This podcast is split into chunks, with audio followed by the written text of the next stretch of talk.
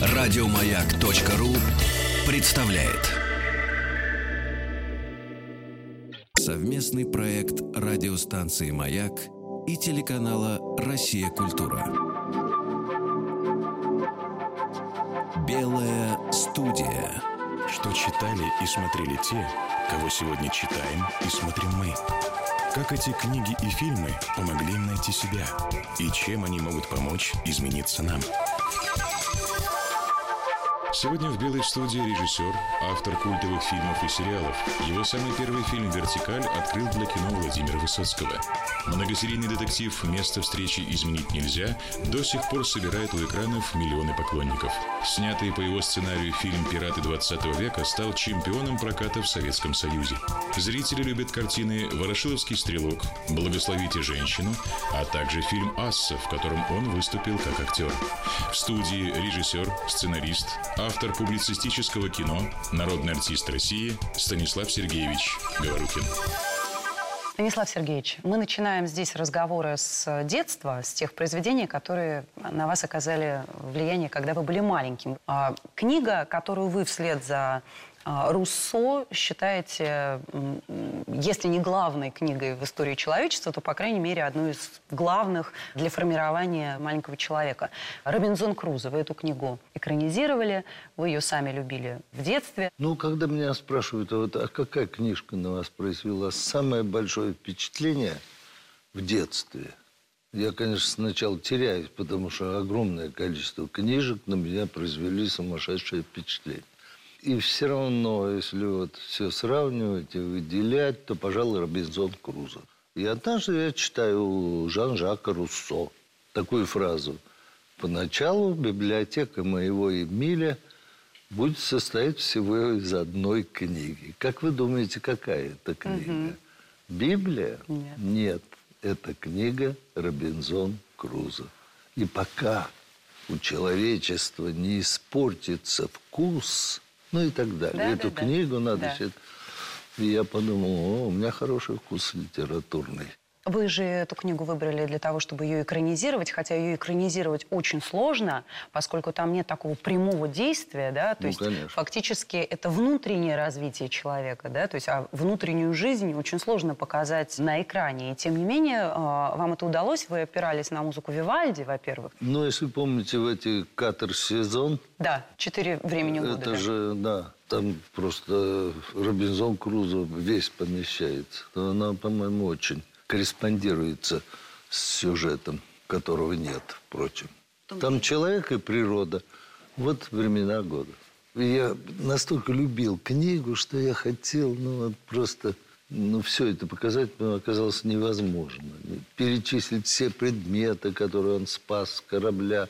Ну, в кино оказалось это невозможно. Я даже хотел оставить название фильма, но мне не разрешили. А как название книги. Там очень много слов. Ну да, да. Очень длинно. Э, Жизнь и удивительные приключения Робинзона Круза, моряка из Йорка, Который прожил прожившего 28 лет. 28 лет на необитаемом острове, куда он был выброшен кораблекрушением, во время которого весь экипаж, кроме него, погиб, с изложением его неожиданного освобождения пиратов. Пиратами, да. Какая красивая была бы афиша. У вас есть э, там удивительный эпизод в самом начале. Я даже подумала, надо же, как в советское время никому не пришло в голову из наших цензоров отметить это и заставить вас это убрать. Потому что в начале, когда он появляется на дальнем плане Робинзон Круза, который несет вот этот крест, на котором он пишет, в какой день его выбросило, он появляется такой маленький человечек на фоне этого моря, на фоне всей этой природы, Похожий который, на Христа. который тащит на себе свой деревянный крест. Но мы немножко преувеличиваем цензорские страсти советского периода. Ну, и не появилось бы ни Агонии, ни Рублева, ни там проверки на дорогах. их. Если бы действительно дело обстояло так жутко в кинематографе нашем, в Госкино. А у вас эта идея была, получается? То есть где-то Ну, таким конечно. вторым планом вы проводили эту Ну, параллель? ну, разумеется, да. Ведь есть же такая фраза «неси свой крест и веруй». И фактически это то, что это очень многих людей поддерживает. Даже не обязательно верующих. Просто как некая идея того, как э, с испытаниями можно бороться, просто проживая каждый день вот с этой надеждой, о которой вы сказали. У вас там, например, есть эпизод с огромной лодкой, которую он построил, и которую не смог потом спустить на воду. И вы даете там вот весь этот кусок текста Даниэля Дефо, где он говорит о том, что таков человек. Он строит такую огромную лодку, что потом он не может даже спустить ее на воду. И самое сложное – начать все сначала и построить новую лодку. Это то, чем я восхищаюсь. В людях подобного рода. Сам я на это не способен. Абсолютно. Ни лодку я бы не стал строить. Нет? Ни во второй раз не начал бы работу. А вот это, конечно, меня восхищает. Это гимн человеку. Вот этому созданию природы под именем человека. А вы бы сами, если бы оказались на необитаемом острове, чего бы больше всего не хватало в первую очередь? Ой, всего бы мне не хватало. Пожрать, выпить, покурить и книжек, конечно. У меня есть знакомый врач, женщина одна. Она говорит мне, Станислав Сергеевич, я люблю читать больше, чем есть. Я точно такой же. Вот без книжки не могу. А, а вас Татьяна Друбич, которая у вас снималась э, в «Десяти негритятах», с которой вы вместе снимались в фильме «Асса», она сказала, что вы самый романтичный человек, которого она знает. Вообще, ваши фильмы действительно это подтверждают. Э, Вы сами согласны с этим? Вы романтик? Ну, в фильмах, в ранних особенно, да. А вообще-то уже нет. С годами уже какая романтика. Что для вас антоним понятия романтик? Циник? Ну, циник, да, наверное. Ну, не я, не циник, вы не циник. конечно. Но уже и не романтик. А романтик это кто? Тот, кто верит всегда в приоритет добра или вот... Ну, отчасти, да, наверное. Ваш сын, он тоже вырос на книгах, он тоже был романтиком. Вот он чистый романтик, да. Вот в чистом абсолютно виде. И... Вот сейчас там война в Донбассе. Он уже там был бы. И не потому, что он воевать любит, а у него обостренное чувство справедливости. Ну, вот его жизнь, как жизнь такого истинного романтика, как многих истинных романтиков, она, в общем, сложилась трагически, потому что это безвременный уход. Вот вы как отец, вы все-таки выбрали вы для своего сына судьбу романтика, несмотря на то, что она не была простой. Или в какой-то момент, может быть, знаете, что-то такое, ну, пусть будет чуть-чуть с менее оголенными Ну, надо нервами. сказать честно, что сына моего воспитывала мама его и книги. Я-то принимал небольшое участие, ну, может быть, только личным примером, если удавалось иногда. Так что это ее заслуга. И книжек. Как Горький говорил, лучшим себе я обязан книгам. Вот точно так же бы Сережка мой мог был сказать это. Он был помешан на войне, на вот этой лейтенантской прозе. Я ему однажды открыл писателя, от которого он вообще с ума сошел. Константин Воробьев. Слышали да. когда-нибудь? Это вот из той лейтенантской прозы 60-х годов наименее известный и, может быть, самый талантливый.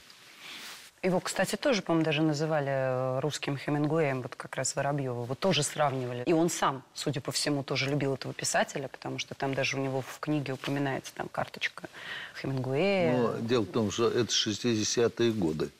И там в каждой квартире висела икона. Каждый интеллигентный говорит, «И- Хемингуэй, еще не Фертити часто. У Довлатова, кстати, в прозе, он с- утром просыпается с похмелья, спрашивает у своей дамы, там, говорит, а у тебя водки нет? Она говорит, есть где-то на донышке. Он бормочет, зная эти интеллигентные дома.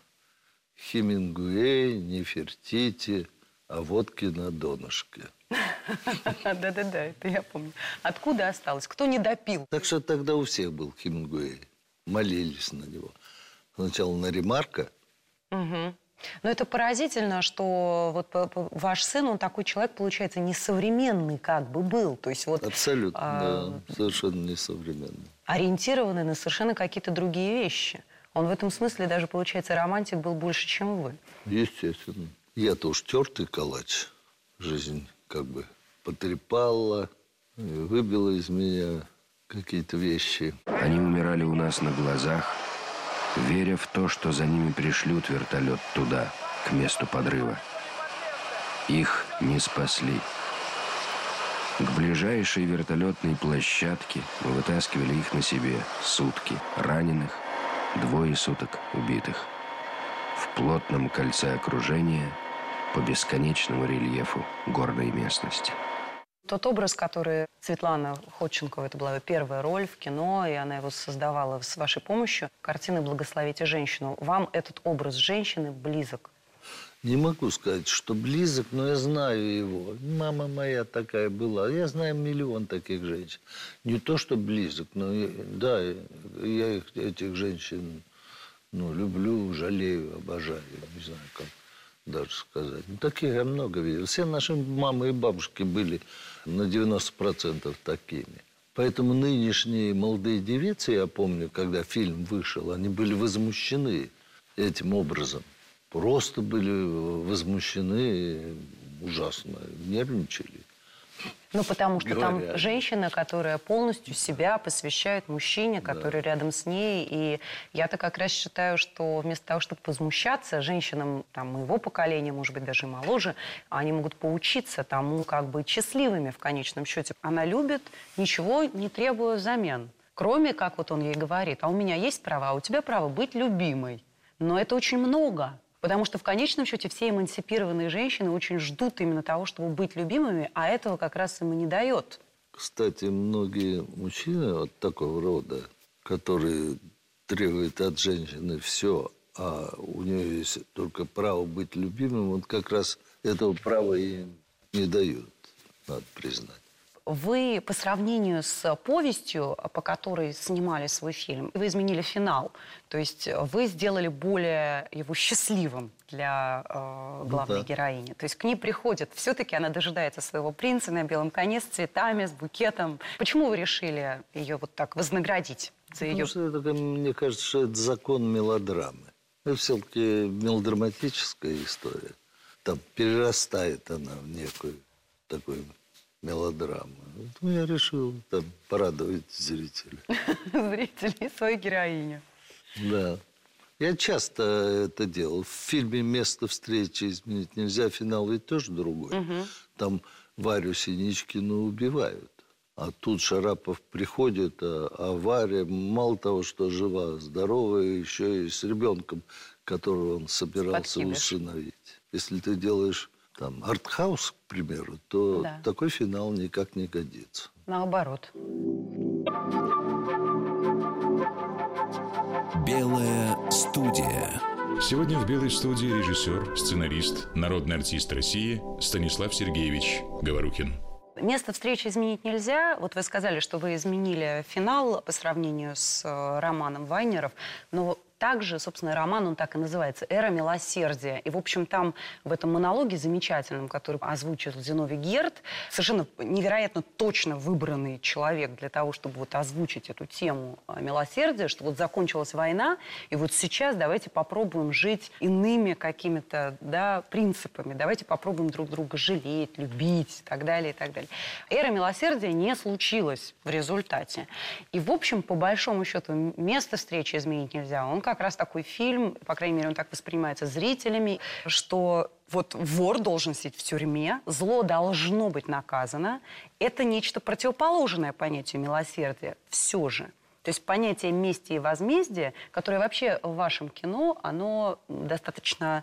Почему оно противоположно? Ярко. Милосердие. По определению, милосердие – это смилостивиться над даже человеком, совершившим очень серьезное преступление в конечном счете. Как вот вы любите э, Толстого, ну, да, вот у него была вот эта тема. Ну, что... я не толстовец. Но да. наказать преступника, посадить вора в тюрьму, это значит смилостивиться над миллионами граждан.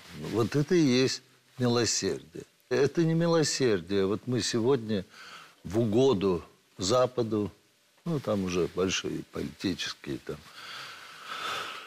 соображения. Например, объявили мораторий на смертную казнь. Попробуйте поговорить с населением.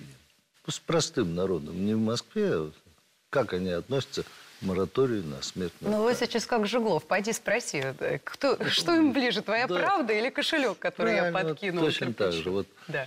мы, говоря о милосердии, да, должны в первую очередь думать о миллионах наших сограждан. Дело в том, что, Станислав Сергеевич, я с вами ни в коем случае не спорю, потому что, безусловно, ваше кино, э, кино справедливого возмездия, да, как говорил Дюма, да, что ничего нет на свете прекраснее, Да, чем справедливое возмездие. И это очень близко людям, которые чувствуют себя бесправными в каких-то ситуациях, и для которых вот ваш ворошиловский стрелок это просто вот, ну, некое воплощение справедливого возмездия. Но есть же еще такой аспект. Вот, например, ваш отец, он был репрессирован. Вы не знали его. Вы росли, как бы полагая, что вы говорили, что вы думали, что, может быть, он ушел из семьи, там еще как-то. Вы не понимали, что происходит. Только спустя много-много лет вы узнали, что на самом деле он А был- знаете, как я догадался? Ну, во-первых, я знал, что он донской казак. И бабка, когда я там хулиганил, она мне говорила, вы арестант, вылитый отец. Это мне запало в душу. Потом я уже спустя много лет думаю, арестант, интересно. А тут открылись все эти истории после 20-го съезда. Арестант, арестант. Давай-ка сестре я говорю, узнаем, напиши в Ростов. А роста я, да, я не знал, что он А когда вот вы увидели, это же удивительно, что сохранилось еще вот в этих делах, во всех его фотографиях, и вы увидели в возрасте уже, э, сколько вам было лет? Ты уже, да, черт. Да, уже будучи совершенно взрослым человеком, вы увидели первый раз фотографию своего отца. Вот вы когда увидели это лицо, вы, вы какие у вас были чувства? Ничего во мне не дрогнуло, потому что я не был уверен, что это истинная фотография. Потому что в этом бардаке, Все могло... да, и, и у меня сейчас, сейчас нет этой уверенности. Вот возвращаясь к разговору о смертной казни, например, вот ведь это аргумент, который, если можно так сказать, лежит на поверхности, что то, что происходило да, с э, поколением наших там отцов и дедушек во время всех этих репрессий, это как раз в то время кому-то тоже казалось, да, что да, их надо и правильно, а потом оказалось, что а кого-то и неправильно. Нельзя просто бросаться из одной крайности в другую. И то была крайность, жестокая крайность, и это крайность. Ну, американцы же, все-таки они у себя в Штатах не, не отменяют. Но они не просто не отменяют, они это демонстрируют в прямом эфире. Вот сейчас была, осуществлена Да? казнь, вы не видели? Показывали просто э, по зарубежному, я не знаю, у нас телевидение вряд ли это, но они показывали в прямом эфире смертную казнь человека, которому там что-то вводили, и А, все, и жизнь, делали. жизнь заканчивается, да. Я не знаю, для меня это все-таки дико. Когда ты видишь, как жизнь человека заканчивается от руки другого человека, всегда это все-таки во мне, например, какое-то переступает через что-то. В конечном счете ваш ворошиловский стрелок, он же не убивает. Ну, нет, конечно. Не, у- не, у него адекватный ответ. Да. Белая студия. Сегодня в «Белой студии» режиссер, сценарист, народный артист России Станислав Сергеевич Говорухин. Вообще тема справедливого возмездия, преступления и наказания, она э, в вашем кино красной нитью проходит. То есть это и место встречи изменить нельзя. Ну и, конечно, «Десять негритят». Здесь не говорите, да. Где Ворошилский стрелок. Ворошиловский стрелок. И эта уп- картина И новый новая. фильм «Уикенд», где вы вообще так, как бы, такой дуализм. А, Один человек, заслуживающий наказания за другое преступление, еще более жестоко наказан в результате некой ошибки. Другой человек, заслуживающий, на мой взгляд, еще в большей степени наказания, чудесным образом освобождается от наказания. Почему? Это несправедливо же. Ну, вот мне что-то подсказывало, что нужен... Финал должен быть такой. Да. И я это делаю, а зрители мне иногда объясняют. И в данном случае тоже мне одна зрительница объяснила. И когда я стал говорить, я не понимаю, ну что так вот потянуло меня так сделать, потому что в жизни же очень часто зло оказывается безнаказанным. Она мне сказала, вы знаете, по всему строю картины я поняла, что у этого человека будет свой лифт. Вот так она мне объяснила придумку режиссера. Так, Нет конечно. Нет, Нет, ну, во-первых, у каждого всегда в результате будет свой лифт, или там, другими словами говоря, свое наказание. Потому что даже вот Толстой, которого мы упомянули, эпиграф Кани Карениной, да, что «мне отмщение, аз воздам». То есть почему Толстой призывает? Он ведь на самом деле не потому призывает всех прощать, потому что они не, не заслуживают да, наказания, а потому что наказание им будет еще более страшным от силы, которая больше нас. Картина фильм нуар, да, то есть э, на следующее Хичкоку даже у вас там есть ему такой привет в душе. Наверняка есть. Но Хичкок оказал на меня огромное влияние. Ну, вы же, наверное, специально это, или это так случайно получилось, такая шутка, когда она моется в душе, и в Да. этот момент он заходит Ну, и... это из той же серии, Да. что надо, чтобы испугался зритель, а потом засмеялся. А, вот вы говорите о том, что без юмора нельзя снимать детективы, и все ваши, во всех ваших детективах всегда присутствует действительно вот эта вот реакция. Где-то это просто, я не знаю, место встречи, это просто фильм, в котором там ты смеешься через... Там есть комедийные серии. Невероятно. Вторая, по-моему, вся да. серия. И, и вот эта сцена знаменитая с кирпичом, э, я прочитала в вашей книге, что это, оказывается, вы взяли историю, которую Владимир Семенович Высоцкий, у него был такой образ такого человека, который шепелявил, и от его имени э, Высоцкий Да. сочинял невероятно смешные истории. У него не получалось у Садальского. Ну, вот мы смотрим, все вроде хорошо, но не смешно. Я вот говорю, Володя, ну, ты расскажи Стасу какую-нибудь историю такую про космонавта, помнишь, там, или что-нибудь там в Москве, на Арбате, он так говорил. Ну, только он шепелявил, и, и от имени такой, в Москве вот в свое время на Арбате жил один подполковник, и у того была собака. И Рект ее звали. Умнейший пес. Ну, я скажу, подполковник очень любил Пушкина, да, вот Рект ему на ночь читал всю поэму Цири наизусть. Вот он, он плел такое. И постепенно этот Рекс, уже полковник умер, а Рекса взяли куда-то. Он летал вот с белкой и стрелкой, и там и еще что-то. И он рассказывал, э, слушатели просто катались по полу. Он еще все время дофантазировал. И вот эту историю, и этот рассказ он рассказал Стасику Садальскому. Но эпизод-то мы уже сняли. Поэтому только в одном месте нам пришлось доснять такую фразу. У нас за такие дела язык отрежут, говорит Садальский. На что ему Высоцкий говорит, вот я вижу, тебя подрезали, Подрезали. маленько, шепелявишь-то. Что ты дразнишь? Потом на озвучание мы, э, значит, озвучили его шепелявящего. А до этого он не шепелявил на съемках.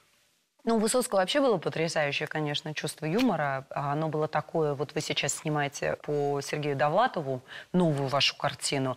И вот это как раз такой юмор с болью, с ужасной. То есть вот когда человек высмеивает, но ему самому настолько не все равно, он высмеивает не цинично, а он высмеивает это с болью, потому что это как раз все про него и про его страну, и про него самого. И в конечном счете весь юмор Высоцкого – это смех над самим собой, точно так же, как и весь юмор Довлатова. Да, его сейчас так очень стали воспринимать и читать в, в большом количестве, но не так много, тем не менее, понимают вот глубину его пронзительности. Ну да, потому вот, э, что... Довлатов ведь э, хотел стать Чеховым. А сейчас случилось, что он э, стал модным писателем.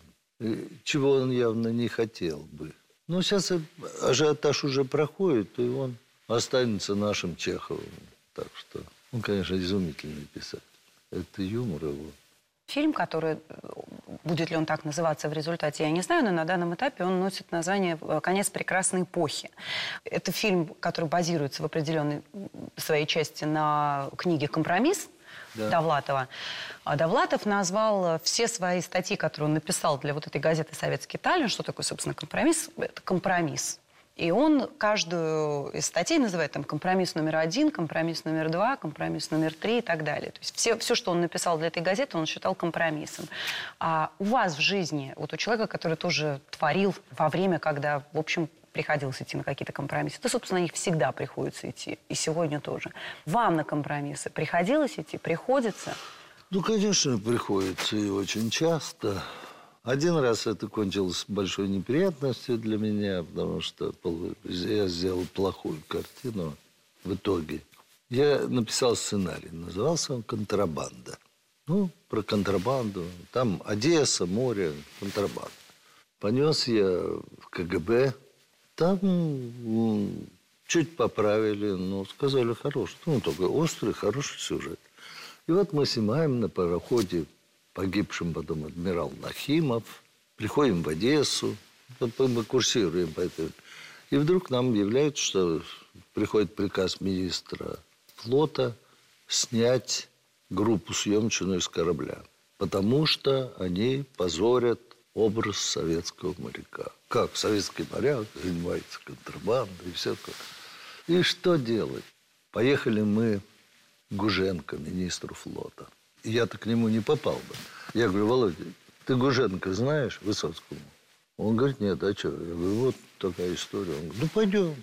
Заходим мы в приемную министра флота. Секретарша увидела, говорит, ой, у него совещание, я ему сейчас пойду скажу. Зашла на ушко ему сказала, там приемная Высоцкий. Гуженко сказал, так их, друзья, давайте-ка сделаем 15-минутный перекур. Выгнал всех, мы зашли, значит, он нам подписал письмо, что это ничего он там не позорит, образ советского моряка и, и все такое. И я вернулся в Одессу, а там ничего слышать не хотят. Пароходство и все такое. Нет, снять никакой помощи не оказывают. И я секретарю обкома поклялся, что я все изменю и сделаю рекламу пассажирскому флоту. И в итоге получилось ни то, ни все. Не детектив, детектив погубили. Никакой, конечно, рекламы не получилось. Фильм вышел, которым ну, никак нельзя гордиться. Был такой фильм «Контрабанда». Довольно хорошо шел там. Вот это компромисс. Кончился плохо для художника. Мгм. А вот э, вы сказали про Высоцкого, что он на вас повлиял, научил быть сильным. Он меня многому научил. У меня как бы много было учителей, хотя Володя был на два года младше меня. Тем не менее, он выступал в роли все-таки старшего. Всегда. Он был и опытнее, и умнее, и талантливее, и знал больше. Но он меня многому научил. Чего-то я от него многому набрался. Я не могу сказать, что вот именно мы отчасти этому.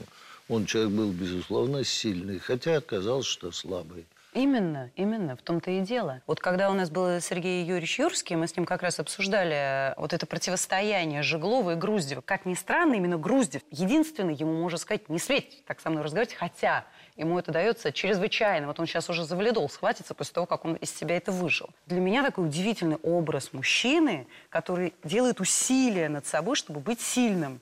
Вот, на мой взгляд, в жизни Высоцкий, он был в большей степени вот сильным, как Груздев. То есть для него быть сильным, это было каждый раз все-таки преодоление, потому что очень многие вещи его ранили, и очень во многом он сомневался. Ну, абсолютно вы правы. Да, конечно. Вот он себя, в первую очередь, не смог преодолеть. Такую слабость уже ну, проявил. Так жалко. Причем он э, шел к этому. Если вы читали его стихи, там везде это ощущение приближающегося конца. Так останови это движение. Нет, Ну, он же... не хватило сил. А вот эти кони, они же несут, как бы, там же тоже есть это ощущение. Да, конечно, во многих стихах. Придет и мой черед во след, мне дуют спину, гонят краю. В душе предчувствие, как бред, что надломлю я свой хребет и тоже голову сломаю. Если друг оказался вдруг И не друг, и не враг, а так.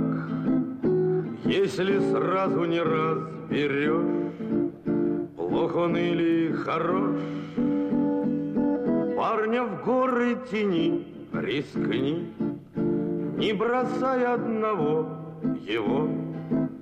Пусть он в связке в одной с тобой Там поймешь, кто такой Белая студия.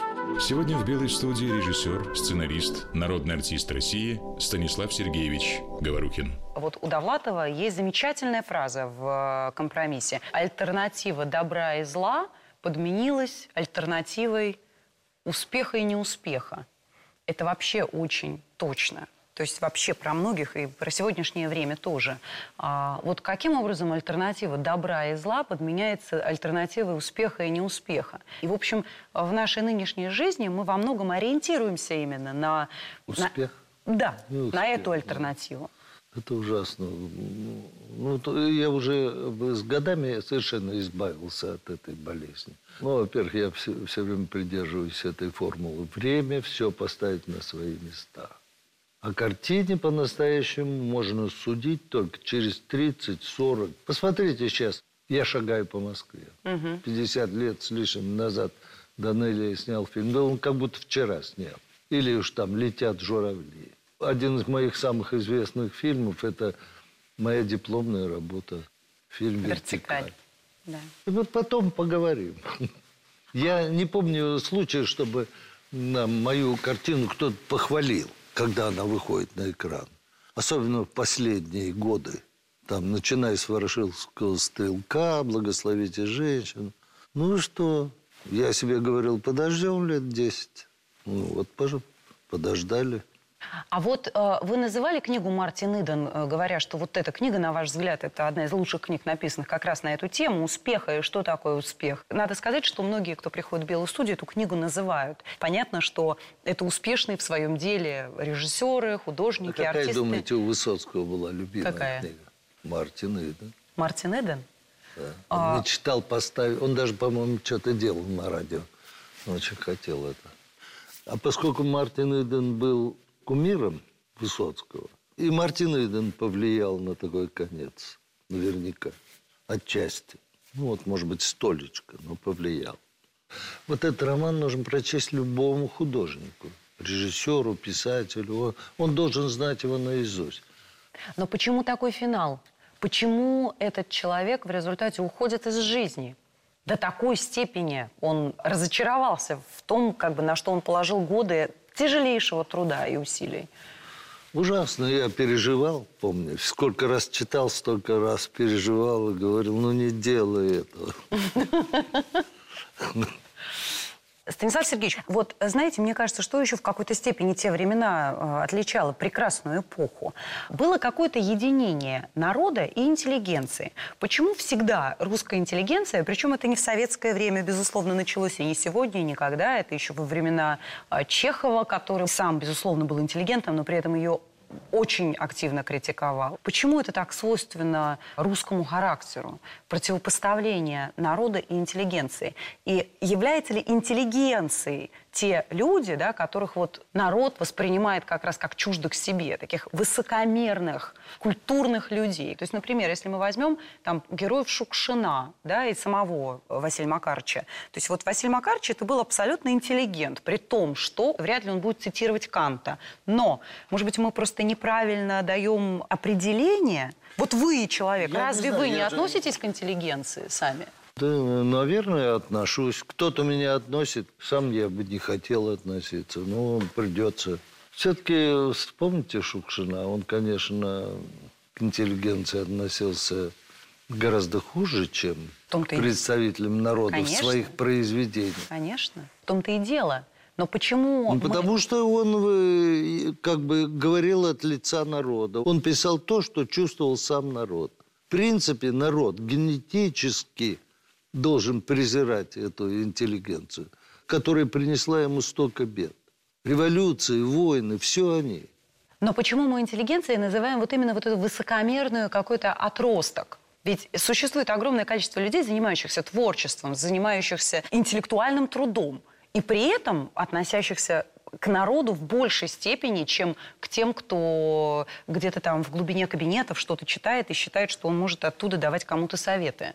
Почему сами интеллигенты народного типа, так скажем, вот к которым вы относитесь, себя отмежевывают от этого понятия, вместо того, чтобы сказать, вот мы, интеллигенция, мы, условно говоря, творческий класс, мы, креативный класс. Что, вы не креативный класс? С- Креативный Станислав Сергеевич класс. Говорухин. Кто придумал вот это слово креативный Вот класс? именно, ну вот- Креативный, ну, Да. крия. Да, от слова Гла- творить, э, созидать. Созидать. Да, Правильно? да. Это созидающий класс. Креативный класс – это те, кто изобретает, сочиняет, созидает, строит, наконец. Вот это креативный класс. Так я об этом и говорю. Интеллигентом может быть человек, который работает в больнице, в библиотеке, с гораздо больше Так у нас был такой термин «сельская интеллигенция», Да. к примеру. И рабочая это интеллигенция, действительно техническая, интеллигенция. да. И это была действительно интеллигенция, сельская интеллигенция. Да и сегодня тоже. Я, мне же часто приходится общаться все-таки вот с сельской интеллигенцией, с интеллигенцией регионов. Это совершенно другой народ. Ну, абсолютно не похожий на столичную интеллигенцию. Ну, совершенно. Там воздух другой провинции. Абсолютно другой, чистый воздух. Даже если рядом металлургический завод, там в духовном плане воздух там чище. Совместный проект радиостанции «Маяк» и телеканала «Россия. Культура». Белая студия. Еще больше подкастов на радиомаяк.ру.